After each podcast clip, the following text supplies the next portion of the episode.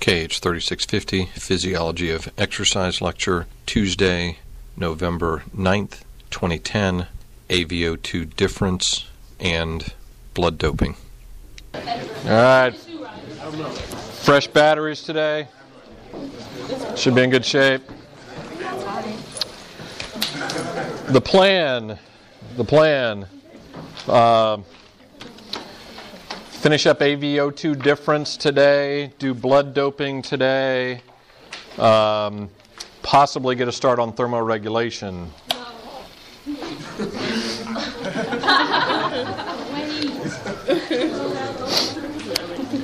We'll see how it goes. Did I say that or did I just think it?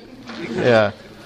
Um, uh, whether we start it today or Thursday, we will finish thermoregulation by the end of the day Thursday.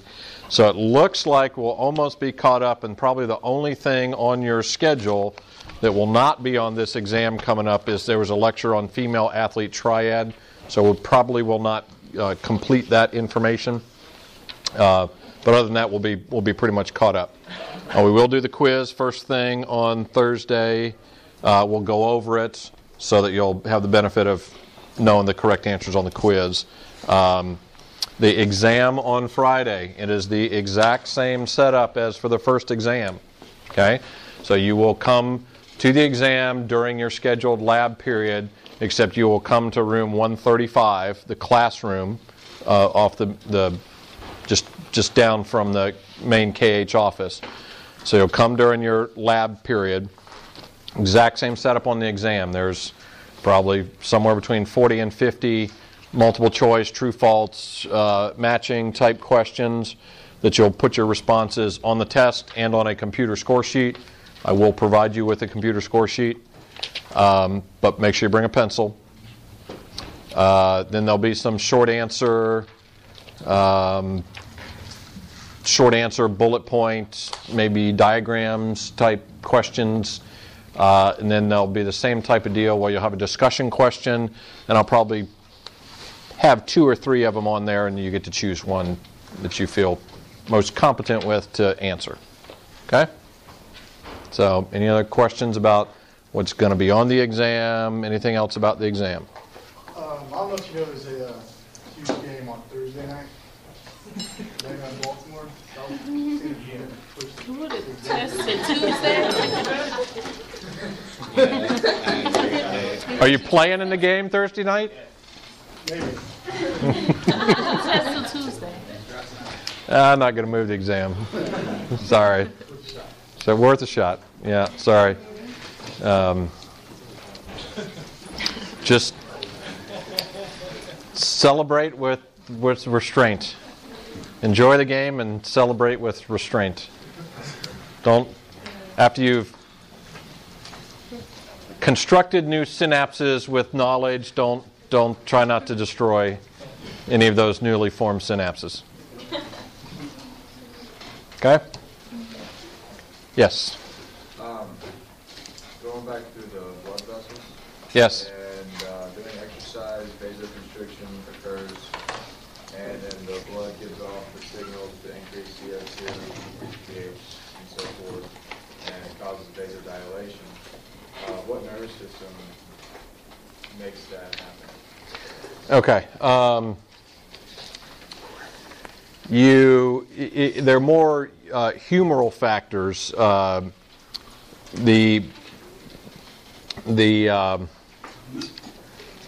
um, and so you need you need to think of uh, global and local. Okay, so you've got sympathetic nervous system stimulation is going to result in uh, vaso global vasoconstriction.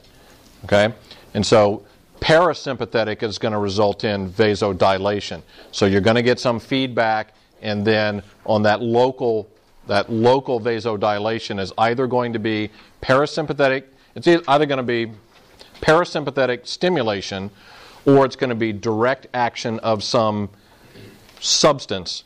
Uh, for example, like nitric oxide is a chemical substance that acts directly on the smooth muscle of those blood vessels that causes them to vasodilate. Okay? So in the, um, there was some slide on here that said that, uh, the response to, what the response to static exercise was, uh, vasoconstriction, is that global vasal, vasoconstriction? Yeah, because you've got you've got the the stress of the exercise is causing that global vasoconstriction. The problem is you're not able to get the vaso the local vasodilation as long as those muscles are contracted and squeezing on those blood vessels. Okay, so that's really the difference between static and dynamic. Is while you're holding that static contraction, that's actually a mechanical compression of those blood vessels instead of the the um, uh, the smooth muscle of the blood vessels themselves because they're trying to vasodilate. Okay, because you've got you've got CO2 going up and O2 going down and pH going down. All that stuff's still happening. So it's trying to vasodilate, but you've actually got the muscle fibers themselves. The, the muscles are causing a mechanical compression on those blood vessels. Okay, Why it's a decreased muscle pump? what's that? Is that why it causes a decreased Yes, because in that case, you're actually using the muscles, but you're using them so constantly, like an isometric type contraction, that it's it's contracting and compressing those vessels. It's just like it's like stepping on a garden hose. You know, if you if you um, did that rhythmically, stepped on it and then released, and stepped on it and released, you'd still get flow. But in this case, you're stepping on it and holding holding that pressure, and that's where you get the uh, decreased flow. Okay? And, and that only occurs during the period of time. As soon as you relax, stop that exercise and relax, there's actually a fairly sudden pulsatile flow, you know, flow of blood through, that, through those vessels. Okay? So these, uh, two slides be, like a good idea to know for the quiz? Trying to warm you up. They would be a good idea to know for the quiz. They'd be a better idea to know them for the exam on Friday. Since I'm, I'm, I'm feeling a little warmed up, uh, be a really good idea to make sure you know patterns of blood of uh, cardiovascular response, cardiac output, heart rate, and stroke volume. This is probably the third time I've told you this, but cardiac output, heart rate, stroke volume, patterns of response from rest to steady state exercise, and from rest up to maximal exercise. In fact, you might want to know how to diagram that, draw a diagram of that, those responses.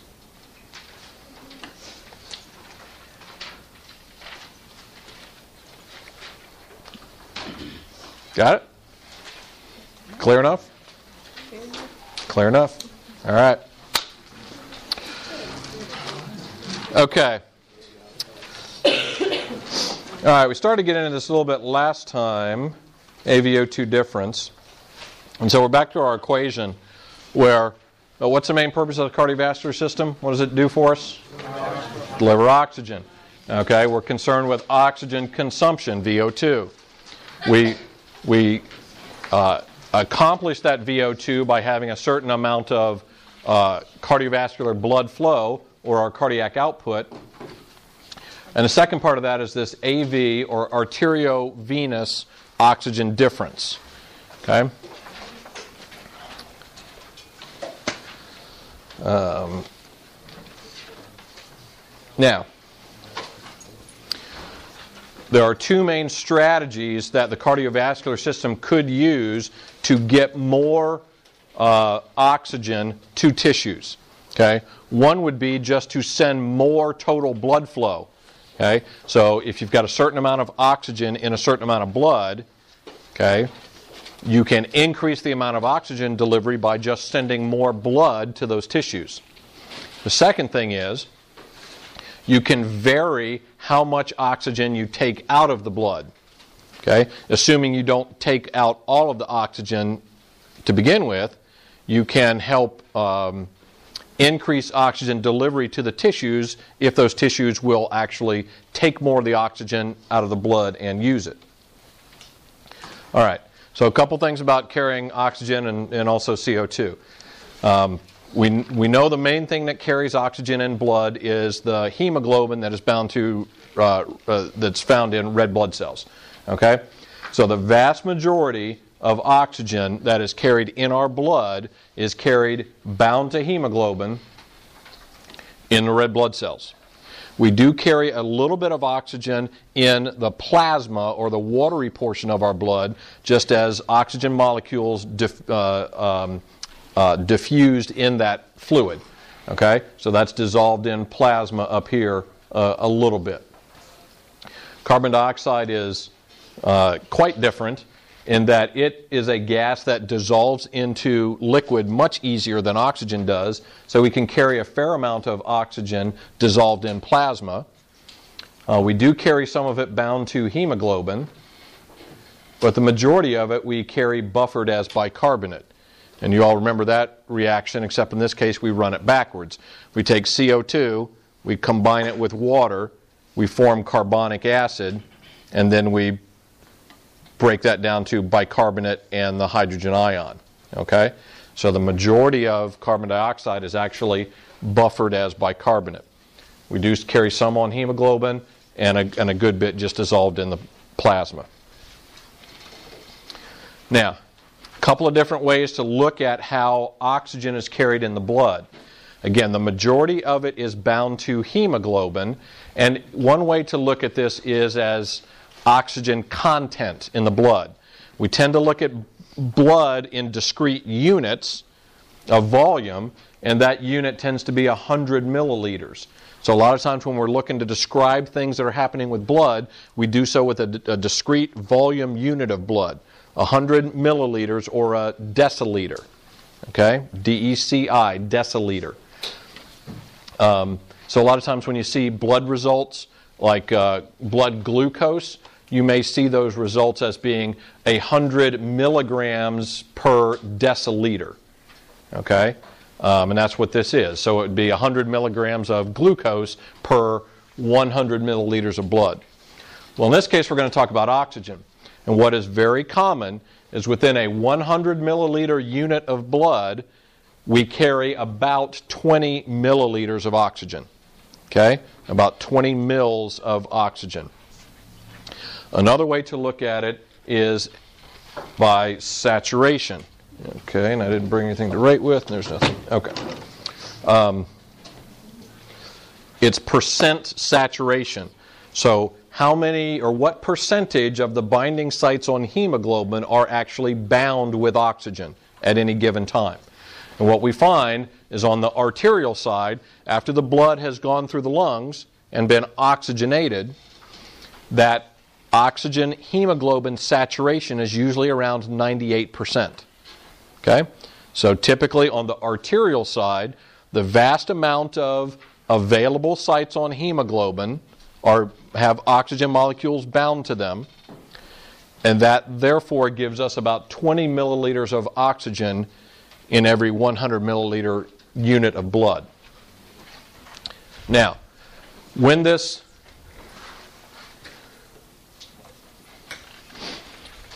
So this is on the arterial side. So arteries and uh, small arteries and arterioles have about 20 milliliters of oxygen. Then those go down to capillaries. So in capillary blood, as it flows through this tissue like muscle, we've got oxygen that is leaving the hemoglobin, diffusing into the muscle cell, and so the content of oxygen in the blood, therefore, is going down. And so you've got this capillary bed that flows through here, and the capillaries coalesce into small venules and, and veins, and then into bigger veins. And so if you look at the blood coming out the other side, on the venous side, what's typical at rest is for there to be about 14 milliliters of oxygen in blood on the venous side. So is venous blood, is it accurate to say it's deoxygenated? It, it, that it does not have any oxygen in it? No, it actually has a fair amount. So we've got this AV, arterial venous oxygen difference.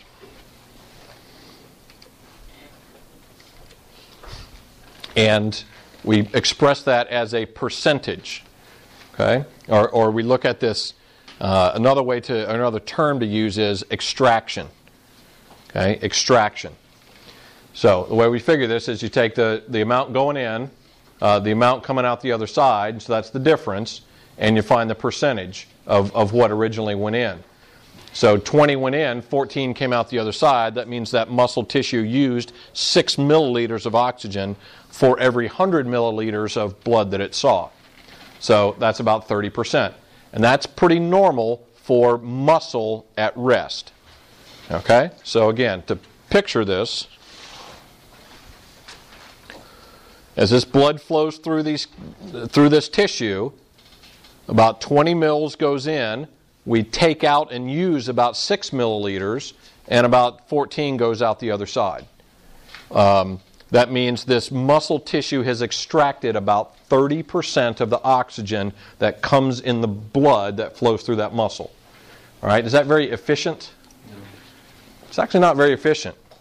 Okay, 30% efficiency of extraction is not, not really all that high. Um, some muscle tissues are better at doing this than others. What type of muscle tissues do you think are better at extraction? Slow twitch. They have a higher capillary density, a, a more dense capillary network.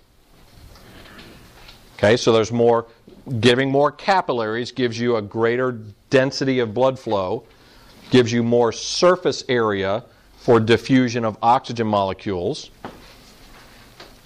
Uh, muscle cells have a oxygen binding pigment that's very similar to hemoglobin that's called myoglobin. And slow twitch muscle cells have more myoglobin. And so what the what the myoglobin does is it helps facilitate the movement of oxygen from the blood into the muscle cell okay myoglobin these slow twitch muscle cells also have more and have bigger mitochondria so they can take that oxygen and use it in oxidative phosphorylation. Okay, so they're much better at extraction. But still, even at rest, because you don't have a high oxygen consumption, you don't extract a lot of oxygen from the blood, around 30%.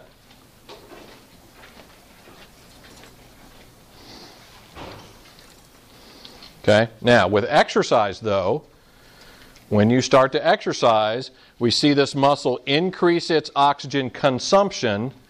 So, what's going to happen to the content of oxygen that you started off with in the muscle cell? If you start exercising and you start using oxygen in, oxi- in oxidative phosphorylation, it's going to go down. Okay? So, if oxygen in the muscle cell goes down, and you've still got about 20 mils here, or, or what's uh, this, is we'll get into partial pressures when we do um, the pulmonary system, but a partial pressure of oxygen of about 100 out here, and this falls. You've got a nice diffusion gradient to diffuse oxygen molecules from here to here. Okay, and what's very common with skeletal muscle cells is we see on the venous side coming out this side during exercise is you still don't go all the way down to zero, but your oxygen content goes down to about five mils. Okay, so 20 are going in, only five's coming out the other side. That means 15 is staying in here, and 15 out of 20 mils is 75%. So essentially, what happens is skeleton, the muscle cell becomes much more efficient when you start exercising, and it starts taking more oxygen out of the blood that it sees. So it increases extraction. So extraction goes up to 70%. So even though, or 75% or so.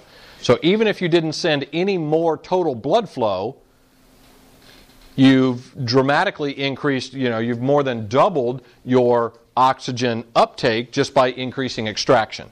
Okay? You've gone from about 30% up to about 75%. So that will help deliver more oxygen to the muscle. Now, with exercise, though, you do both things. We vasodilate, so we send lots more total blood flow to the muscle, and we increase extraction. Okay, so the muscle, uh, skeletal muscle, does become pretty efficient at uh, oxygen, or the body, the cardiovascular system becomes pretty efficient at uh, oxygen delivery because you vasodilate and send lots more blood flow, and that, those muscle cells will increase extraction. And so now you're taking out 70% of the oxygen of a lot more blood flow that's going to the muscle. Okay? So we see dramatic increases in our ability to take up and utilize oxygen by muscle during exercise. Um, think about it. What's, what's resting oxygen consumption? Thirty-five, Resting. About 3.5. And what's, even for somebody who's not that fit, uh, even a little bit less than average, but that health fitness level of maximal oxygen consumption is about 35. So you've seen a tenfold increase in oxygen consumption. Right? So we can dramatically increase our ability to consume oxygen, and one of the ways is by increasing total oxygen delivery. The other is by increasing extraction by the muscle cells. Okay?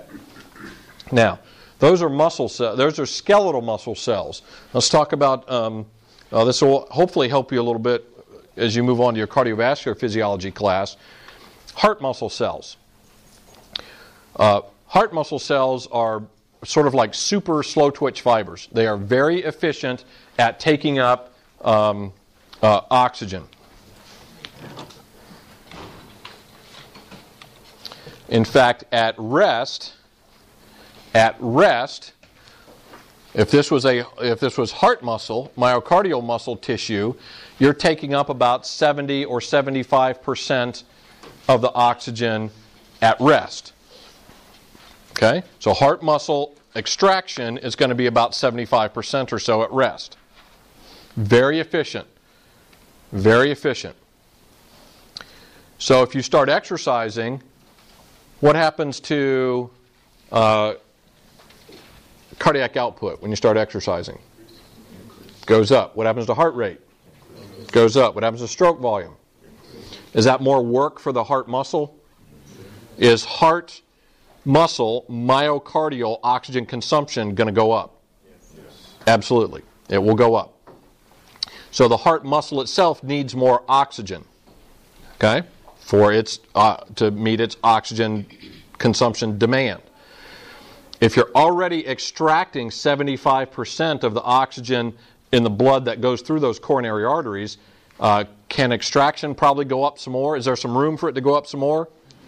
Yeah, but it's only going to go up to about 90% or so.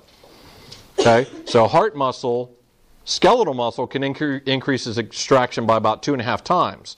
Heart muscle, if it's already doing 75%, it can only go up to about 90 or so.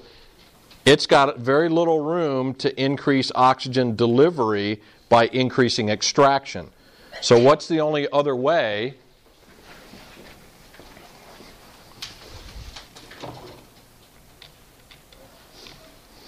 If we're limiting extraction, you know, if we can only go up from 75 to about 90%, what's the only other way heart muscle can get more oxygen? What's that? Can't hear. Vasodilate, deliver more blood flow. Do coronary arteries vasodilate? Yes. Okay? And so you've got to vaso, you've got to dilate these coronary arteries. What the? What's that? Looks like a body Come on. What happened? Warning due to inactivity.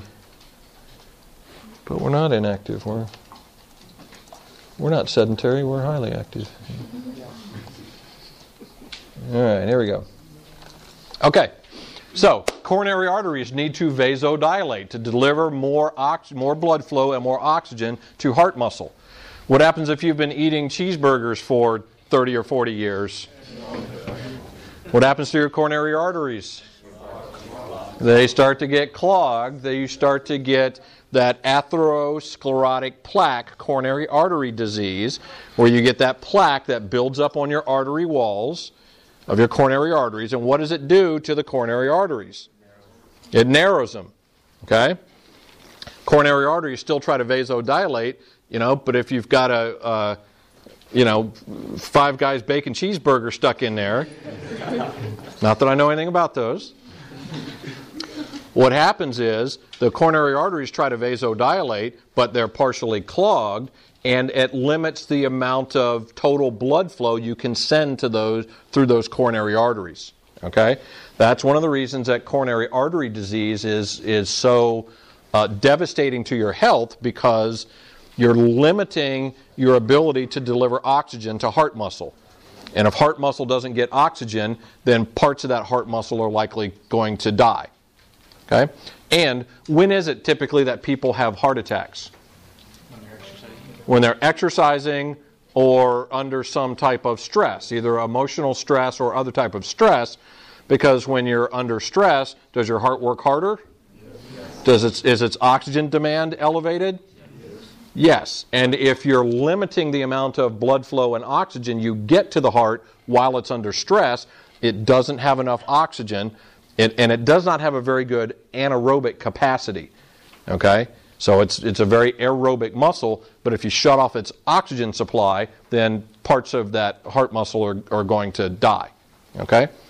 So that's why heart muscle has terrific extraction, very good efficiency, but that's one of its limitations also that you have to maintain the plumbing to make sure that you can get lots of flow to that muscle when it's under stress.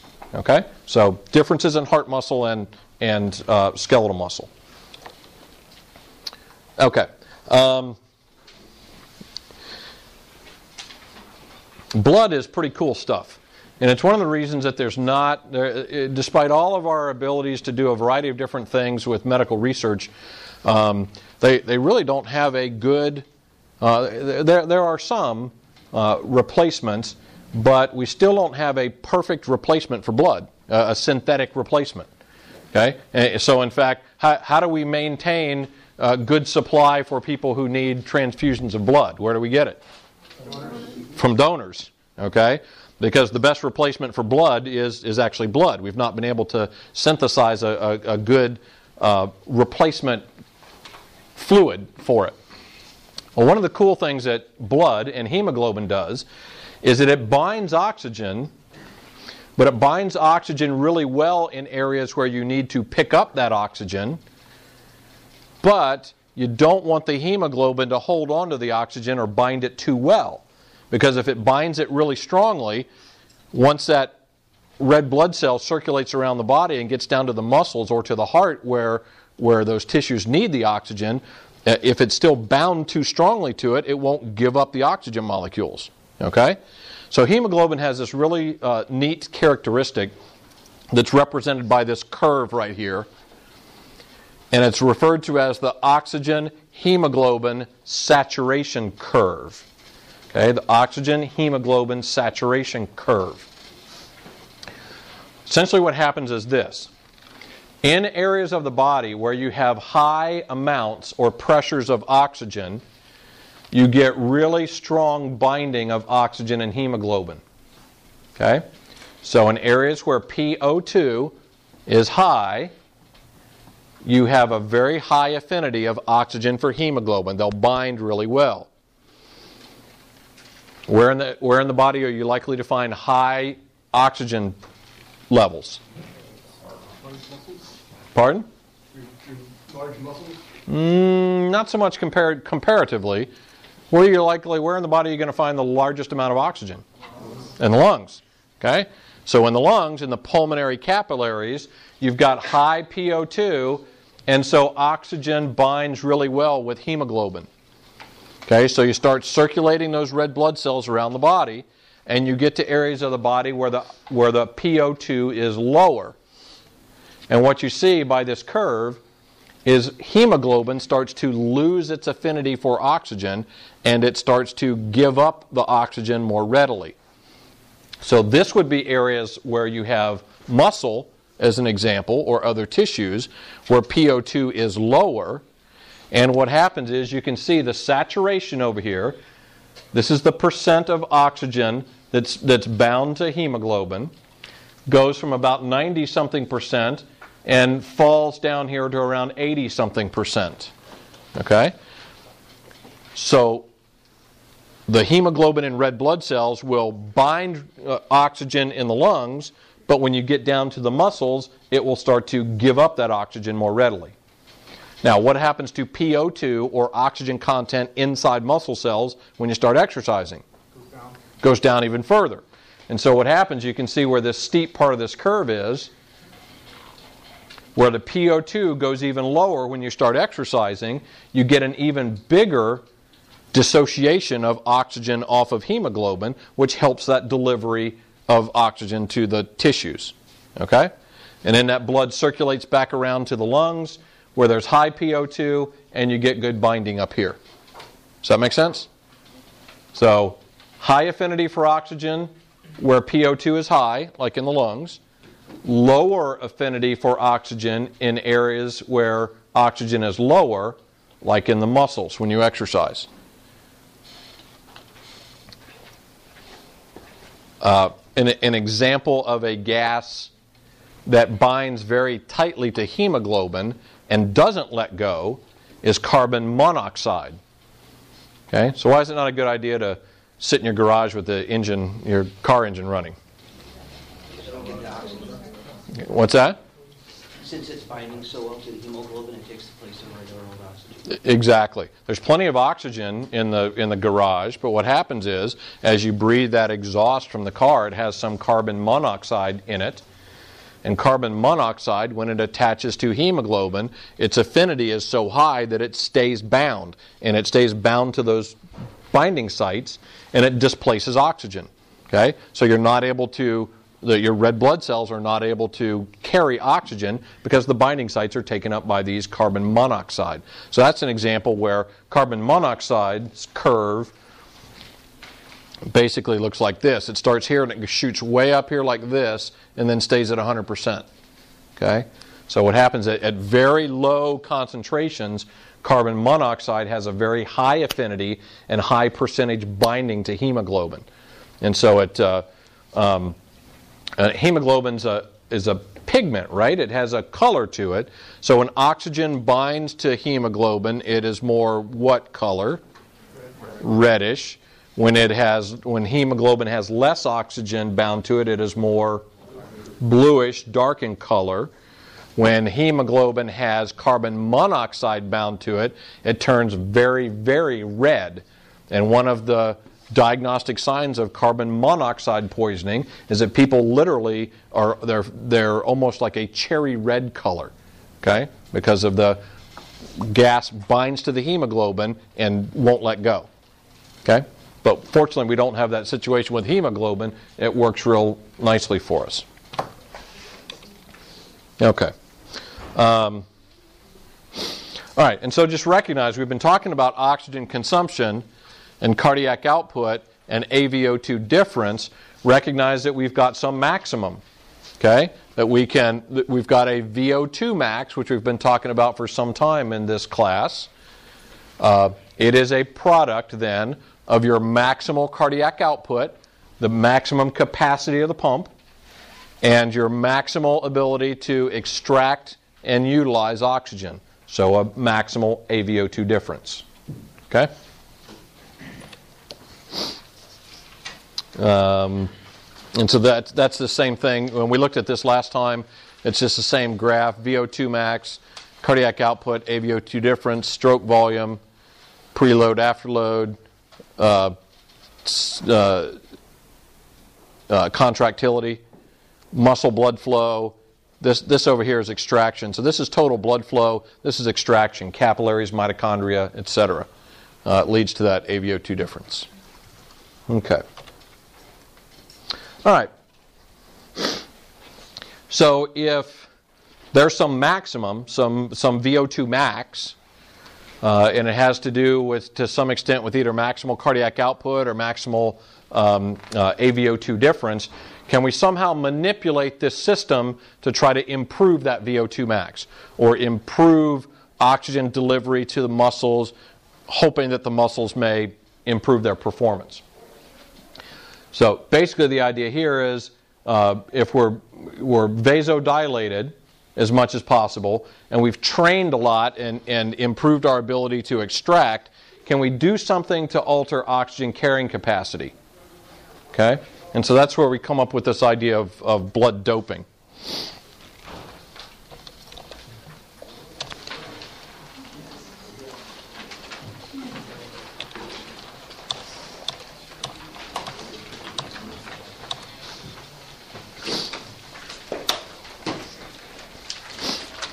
So here's, here's the basic rationale of blood doping. We normally carry about uh, 20 milliliters for every of oxygen for every 100 mils of blood. Can we increase the amount of red blood cells and the amount of hemoglobin uh, to carry more oxygen? And the answer to that is yes. What you typically see with blood doping studies uh, is that it goes up about 10%. Okay, we can get our oxygen carrying capacity up to about 22 mils. Okay, it doesn't seem like that's a big increase, but a 10% increase in oxygen carrying capacity, you know, might potentially have the ability to improve um, performance in certain types of sports or activities. Okay? If we deliver more oxygen to the muscle cells, will the muscle cells respond with improved performance? Now, what kind of athletes are we talking about here? Is this sprinters, weightlifters, power lifters, endurance athletes? Okay, sports or activities that are going to depend mostly on oxidative phosphorylation, our aerobic energy system. This is a manipulation that's not going to help athletes that depend mostly on uh, creatine phosphate or glycolysis. Okay, so it's going to be aerobic, endurance oriented activities. All right, the basic idea is we try to increase the number of red blood cells to increase the concentration of hemoglobin. That will then help us increase our arterial oxygen content. Okay, how much oxygen we're carrying on the arterial side with the idea that that will increase oxygen delivery to muscles to try to improve VO2 max. Okay, so let's see if that works. Um, are several different strategies for doing this. The original way of doing this is, is, what's, te- is what's traditionally referred to as blood doping, okay, where you uh, donate one or two units of blood, okay, and a unit is roughly around 500 milliliters four to 500 milliliters. You store that blood, and during the and going ahead and go back to your training.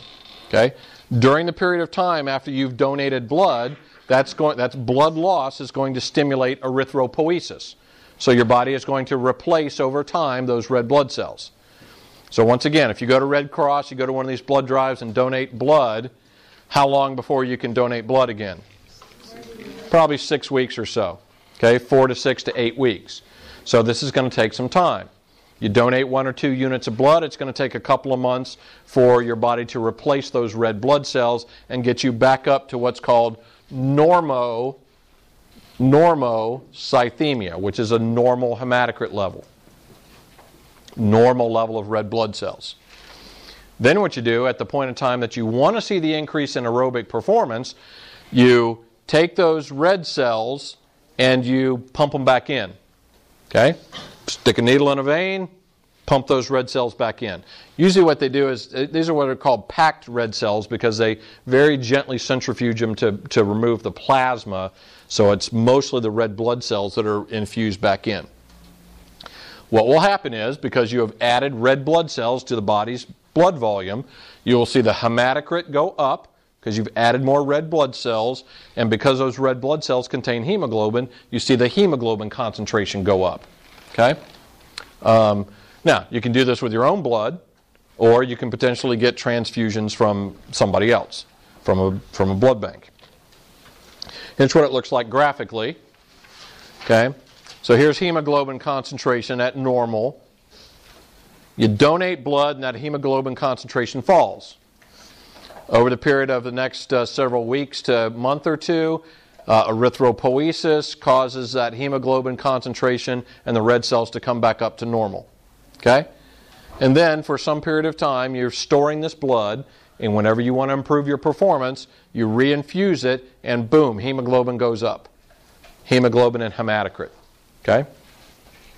Um, if you just reinfuse those cells, now the body is sensing uh, a greater than normal number of red blood cells. So, what kind of signal does that give to your body's erythropoiesis? To reduce, okay? Uh, so that now, now what happens is more red blood cells die off than are replaced, and so gradually over time you return back down to normocythemia. Okay? So that's that's how it works. Yes. Do um like I guess doping agencies do they test for high hematocrit levels for this reason? They do. I'll get into that in just a second. But um, it was one of the real problems with endurance sports for a long time because most anti-doping measures are blood or uh, urine tests. Okay, um, uh, and, and, as I'll, I'll, show you a study in just a second here. But um, first of all, particularly if the person uses their own blood, this would be completely undetectable in a urine test. Okay? Because it's, it's your own blood, and you've just put it back in. There's no chemical involved with it, really, that you would be urinating out. So, um, starting probably seven, eight years ago, some of the national governing bodies started to, in the in anti-doping, as that evolved into the World Anti-Doping Agency, some sports actually do blood tests now, and they specifically test for either hemoglobin concentration or for hematocrit, okay? Because they realize we're not going to catch this if we don't do blood tests. Okay. Okay, so that's erythropoiesis, which we went through before. Um, you, you do something like donate blood, so that reduces red blood cells and oxygen levels. That's sensed by the kidney cells. Kidney cells will secrete uh, erythropoietin. That stimulates bone marrow to mature more red cells. Those red cells are released into the circulation and brings us back up to normal uh, uh, hematocrit, hemoglobin, and normal oxygen levels. Okay. Um, I'm, I'm going to come. Well, no, I'll, I'll look at this one. Okay. So, lots of studies of blood doping. Very clearly, uh, what the scenario shows is what happens. Um, you definitely increase hemoglobin concentration, increase hematocrit. A meta analysis is a, a, kind of a relatively new statistical approach, or what they do is they take results. A lot of times in exercise science, you get studies where there's six subjects, eight subjects, seven, you know, et cetera. It's relatively small um, subject populations. So what they do with this meta-analysis is they look at all the published studies and try to find ones that are very, very similar in terms of their procedures and the subjects they use, and they combine the results. So in this case, they combine the results of four studies to look at the results of blood doping, and that, that brought their subject population up to 30, which is a little more uh, um, uh, rigorous. And uh, the other characteristic of these studies was that they had, as a placebo or control, they had a saline infusion. All right, so think about this study. We're going to do some type of performance test we're going to either we're, and we're going, then we're going to have somebody do the blood doping and then do the performance test again well if you're sitting there and you're getting stuck with a needle in your arm and you, you know, think something's going into you you know that's likely to help influence your performance and so what they do in this case is they actually stick a needle in them and infuse some saline in the control situation so that people think that they're getting something and then, then on the other condition, they stick a needle in them, but this time they're infusing their blood back into them. Essentially, what happens with this meta analysis is you find out that literally overnight, right after infusing the red blood cells, you get an 8% increase in VO2 max. 8%. Okay? So, blood doping clearly influences VO2 max. Okay? And it does it rapidly uh, literally overnight. You infuse the red cells, the next day you wake them up and you do a treadmill test on them, and an 8% increase in VO2 max. Now, if we translate that to performance, here's a study that used experienced distance runners. Uh, they withdrew uh, their own blood, stored it, They did a five mile time trial. So this is an, an endurance event. So this is like a five mile race. Uh, they did it on a treadmill in the lab so they could control the environmental conditions. Um, so double blind, random order. They did a placebo where they did the saline infusion. They did the uh, uh, blood doping. They did those in random order. Um, uh, and they did a crossover. So the same subjects did both the blood doping and the saline infusion. And you can see when they got the blood doping, their hemoglobin went from 15 milligrams or grams per deciliter to 16.15, and their hematocrit went from 46 to 48, almost 48 and a half.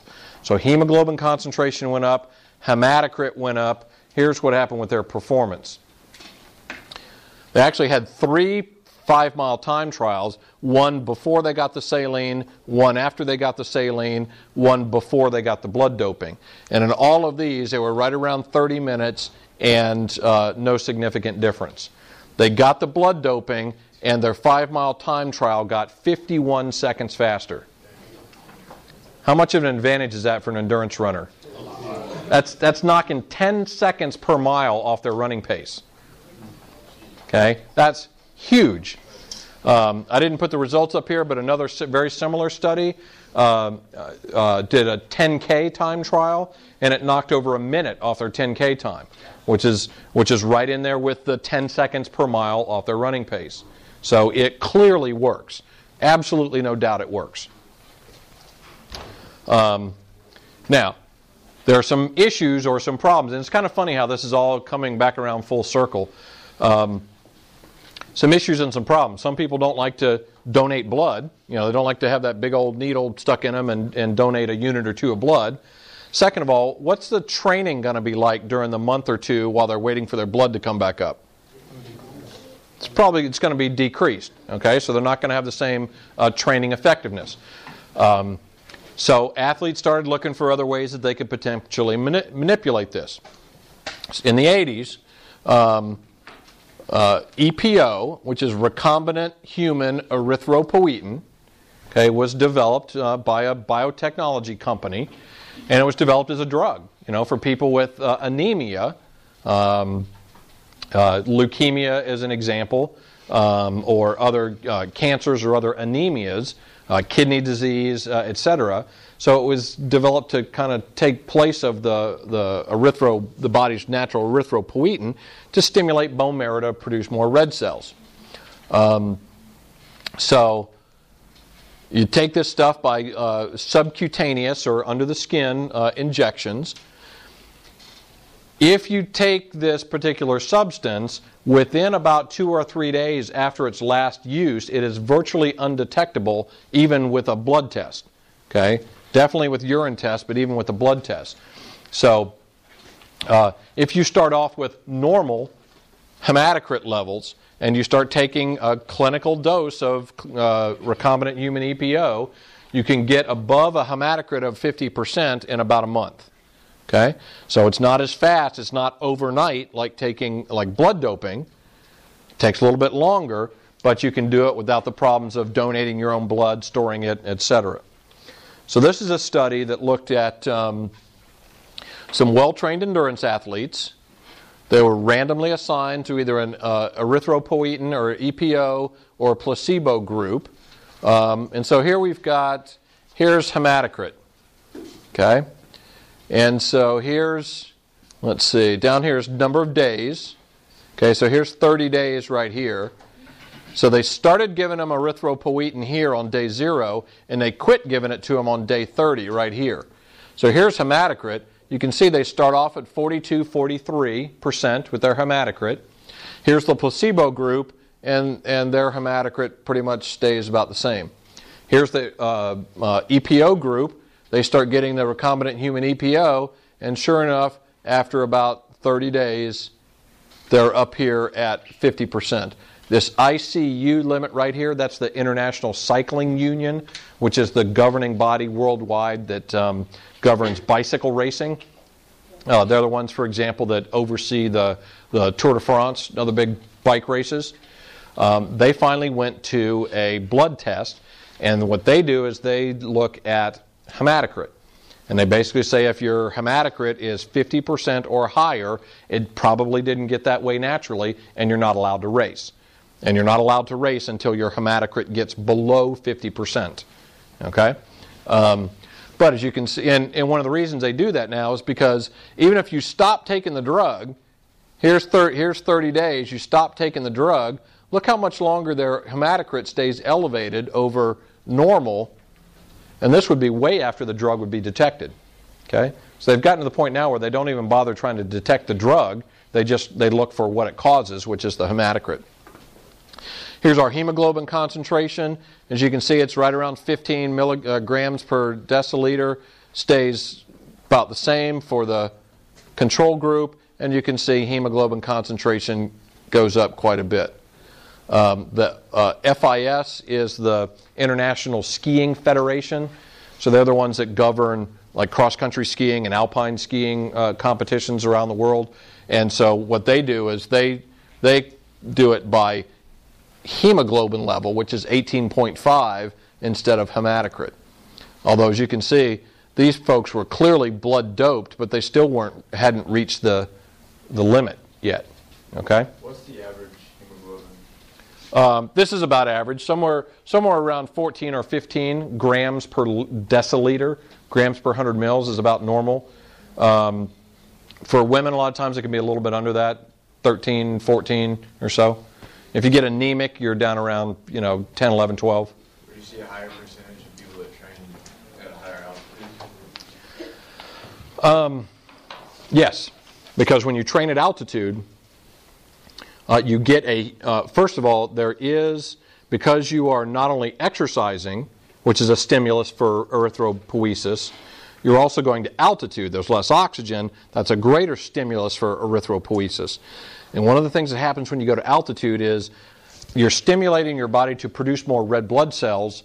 Um, but what you also see is uh, hemoconcentration.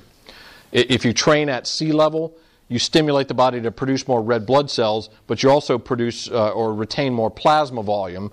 So a lot of times you actually see hematocrit and hemoglobin concentrations go down, even though you've got more total hemoglobin and more total red blood cells. But when you go to altitude, you get the increase in red cells and hemoglobin, but the plasma volume stays down some, so you hemoconcentrate. So yes, you can see these go up, but typically you don't see them go up over 50% or over 18 or 18 and a half grams per deciliter um, unless there's something abnormal. Okay? And abnormal could be some kind of kidney disease or something like that, but with athletes, in a lot of cases, it's, it's not just training at altitudes because they're doing something else. Okay? That's why they've just set certain limits. Uh, when they looked at their performance, oh, well, their VO2 max of these athletes who, who got the, the subjects who got the EPO went up almost 8%, which is right what we saw with those other studies. And their cycling time to exhaustion improved almost 10%. So, clearly works. Clearly works. All right. Um, but there are problems. Um, if you're doing blood transfusions, there's all kinds of potential problems related to that. Um, different diseases, communicable diseases that can be uh, transmitted via blood transfusions, like hepatitis, AIDS. Um, there can be reactions of the body to the transfusions or blood type incompatibilities. The biggest problem, though, is viscosity of the blood. Blood is a trade off. You want more red blood cells to carry more oxygen, but if you get too many red blood cells, the blood gets too thick and it doesn't circulate very well. Okay? So it's a trade off. If your blood gets too thin, it circulates really well, but it doesn't carry enough oxygen. So it's a trade off. and, and the body tends to find its normal level where it works really well. And what athletes are doing by blood doping is really pushing the limits of that, how well that works.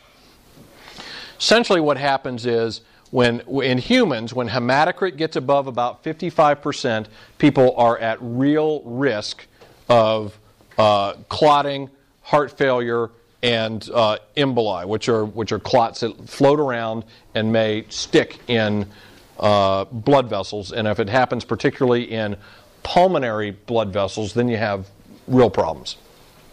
Okay, so it, it is it is can potentially be fatal. Um, in fact, EPO, recombinant human EPO, came out in 1986.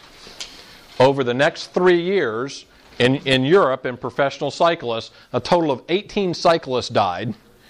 Uh, and these are young, highly fit athletes who died of uh, mysteriously, suddenly, of cardiovascular incidents. And it was largely believed, uh, very few of these are confirmed, but largely believed that these athletes started to take this new drug. They weren't um, uh, being monitored very well. Their hematocrits get too high as they're taking this stuff in an unsupervised way, and they had uh, cardiovascular uh, uh, problems that, that led to their dying. Okay. Um, all right, so basically, when we exercise, plasma volume goes down, blood thickens, it's more viscous, so our hematocrit may go from 45 to 50 to above 50 percent.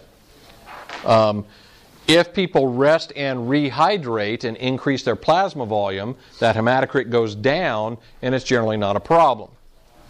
But, you know, if you're continuing to take EPO, then, you know, essentially the hematocrit gets too high, the blood becomes too viscous, and there's a risk of clotting. Okay? Uh,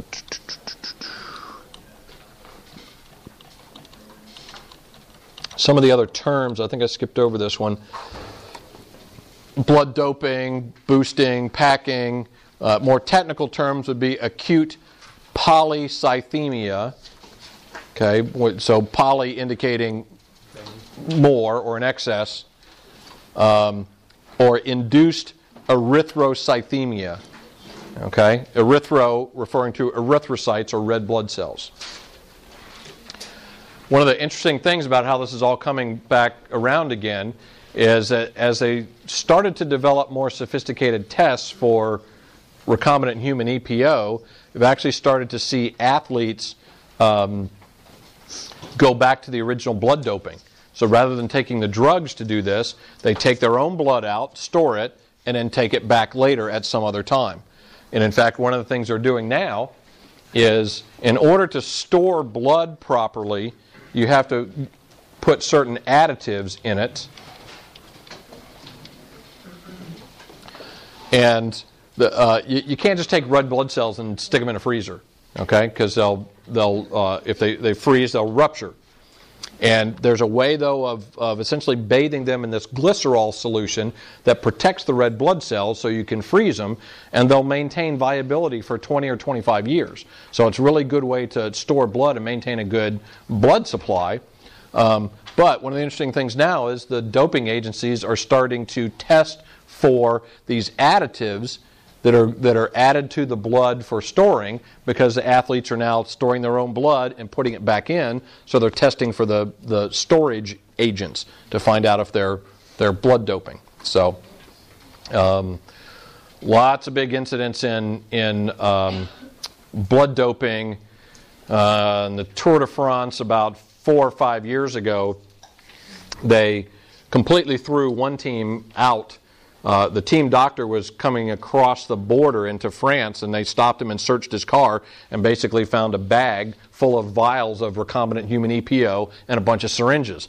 Um, uh, he actually was uh, tried and sent to prison because these are uh, prescription drugs. And, and, essentially, what he was uh, sent to jail for was prescribing and giving drugs to people that it was not medically defensible. Okay, there was not a good medical reason for doing that. Um, uh, and it's unfortunate, but a number of uh, Tour de France has been particularly plagued by it. Uh, about so they had that incident happen six or seven years ago, two or three years ago.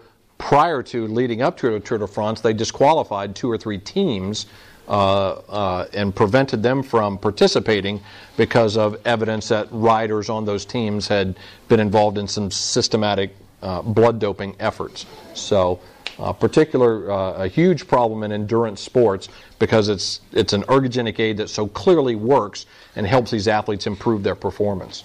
So. Why is 50, that the ICU has it at 50 for like their level of, of sort of like alert or whatever? I mean, if that's, the, do you think that like a large percentage of those riders then are sort of trying to manipulate between, to be 40, between 45 and, Not a large percentage, probably virtually all of them. yeah. And, and, and I, it's kind of hard to argue uh, with their rationale. Why the 50%? It's somewhat arbitrary. It's not arbitrary, totally arbitrary in the sense that we know somewhere between 45 and 55 is, you know, uh, um, 50 seems to be a, a reasonable cutoff because it's very, very difficult to get to 50% hematocrit naturally. And for people who might be at 50% hematocrit naturally, uh, for example, if you got really dehydrated, you, your, your plasma volume might go down enough that you hemoconcentrate enough that you might be at 50%. Um, but that would be fairly easily remedied by being rehydrated and retested. And in fact, with the doping control, what they do is they bring them in, they do the blood test, and they look at their hematocrit. And if they're over 50%, they tell them to go and come back 24 hours later for a retest. So the idea is that if they come back, if they go and they re, you know, they're just dehydrated, they rehydrate, they come back and they're, they're fine. If you're at 50% and you've already got a pretty high plasma volume, you're probably there because you're manipulating something. You know, but you're talking about, you know, the Tour de France is a, um, uh, you know, they're professional cycling teams where millions of dollars and billions of people, you know, watch on television. So it's a huge event. And I would say pretty much, uh, I would guess every team is probably manipulating their blood to some level, and, but they're being very carefully monitored so that when they go in for the testing, they're at 49%. You think Lance? Lance did? Yeah, I don't know. That's a that's a good question. I, I, I'm I'm I'm uh, disappointed and cynical enough because you've heard so many athletes, so many athletes over the years claim innocence, claim innocence, claim innocence. Oops, yeah, I really did do it. Um, or athletes that you thought you know you really believed, but then they they came up dirty um, in a in a doping test. Um, he's uh, certainly in the world of cycling, and, and I, I would say probably certainly in the world of endurance sports, he's got to be the most tested athlete on the planet. Uh, and in fact, the the you know the French really didn't take kindly. They don't really take kindly to um, uh, non-native folks winning their race. Uh, they don't really like it when other Europeans or, or South Americans uh, win the Tour de France. They really, really hate it when an American wins. and they really, really, really hate it when an American wins it seven times.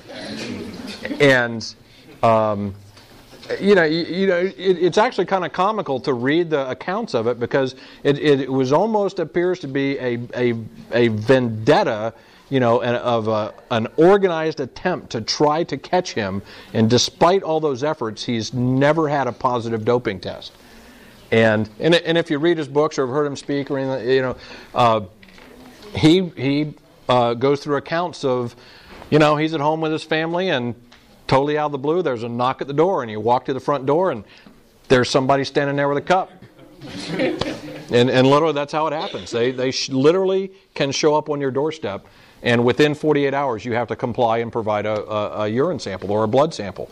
And um, um, so, from that standpoint, you know, now he's a really smart guy. I mean, he's he's he's um, he brought a level of sophistication to both training and racing. I think in professional cycling, and specifically to the Tour de France, that had, had not been seen before. So he's he's he's really a smart guy.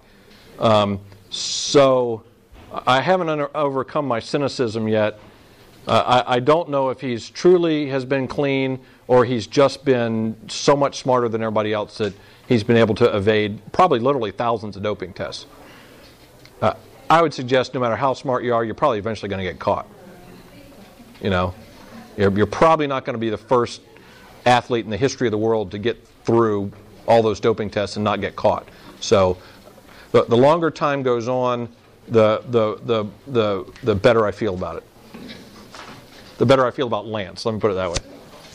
You were saying if you're at out or uh, sea level, your hematocrit might actually go down, but the concentration. Mm-hmm.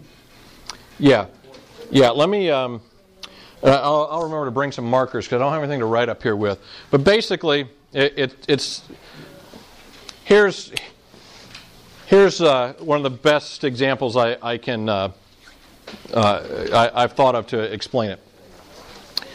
Okay, you're at a bar. You get a mixed drink. Okay, so that, that mixed drink is uh, let's let's say I don't know, let's say rum and coke. Okay, so you got a certain amount of rum, you got a certain amount of coke.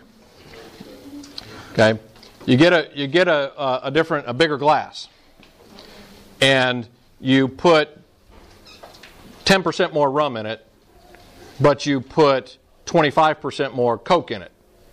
So what happens the, to the dilution factor of that drink? It's more diluted. Okay, but if you drink that drink, are you getting more alcohol than the first drink? Okay, so uh, just like the heart's a, like a beer keg, your your blood's like a mixed drink. Okay, uh, and and the response of your blood to endurance training, essentially what happens is you add more red blood cells. Okay, but you add more plasma than you did red blood cells. Your your red blood cells might go up 10%, but if your plasma goes up 25%, what happens to the dilution factor of your blood? It's more dilute. So your your hematocrit does what? Hematocrit goes down because hematocrit is the percentage. So let's go back to the rum and coke. Okay? If the amount of rum in the rum and coke is the hematocrit, the percentage of rum in the coke from small glass to big glass, the the that's a great term. The the rum hematocrit, the rumocrit, as a percentage, which direction did it go? Down. Now let's go back to blood. The total number of red blood cells has gone up, but the hematocrit has gone down because you've added more plasma volume than you did blood. Now, hematocrit going down is not necessarily a bad thing because do you have more total red blood cells than you did before? Can you carry more oxygen molecules than you did before? That's a good thing. And so, one of the responses to aerobic exercise training is that our blood volume goes up and our uh, number of red blood cells goes up so we can carry more oxygen, and that helps our aerobic fitness level and our performance. Okay? But hematocrit actually went down. Does that make sense?